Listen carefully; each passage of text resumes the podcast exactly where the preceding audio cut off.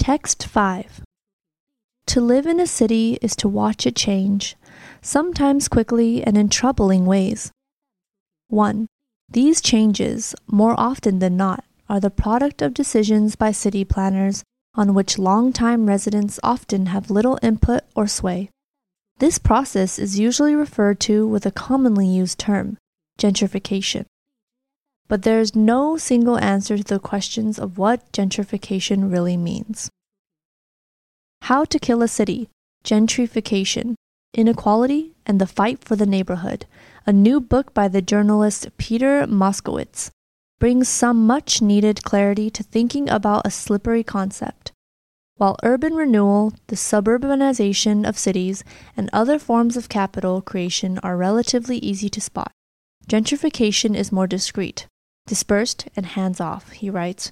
Moskowitz adds to the growing canon aimed at understanding and explaining the process of gentrification, and he not so subtly suggests that while gentrification naturally brings some improvements to a city, including more people and money, it also frequently kills some cultural traditions and diversity, the precise characteristics that make critics so dynamic and desirable in the first place.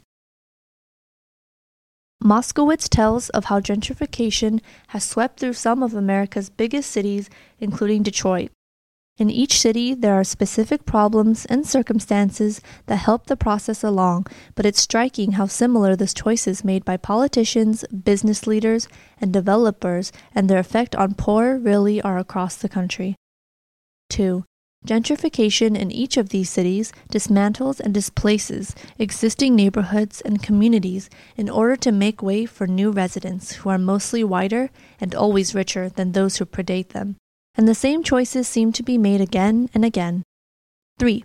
While Moskowitz includes the important stories of those who called a neighborhood home long before coffee shops and luxury apartments appeared, it's his outline of the systemic process of displacement that is the most devastating.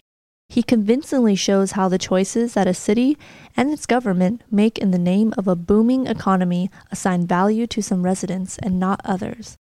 4. In his Chronicle of Detroit, Moskowitz shows how gentrification differs in a city that is steadily emptying out because of economic hardship rather than a natural disaster. He notes that in a 2010 attempt to recast the city as an urban center on the rise, rather than one facing a staggering financial failure, the city's mayor, Dave Bing, proposed shrinking the boundaries of Detroit in order to focus on the downtown area while cutting out the struggling outer ring. 5. The idea, though it was shot down, has had long lasting implications for how people conceptualize the city. Moskowitz argues, with developers, city planners, and corporations focusing most of their energy and money on a relatively small section of it. Words and expressions. Input. Sway. Slippery. Suburbanization. Spot.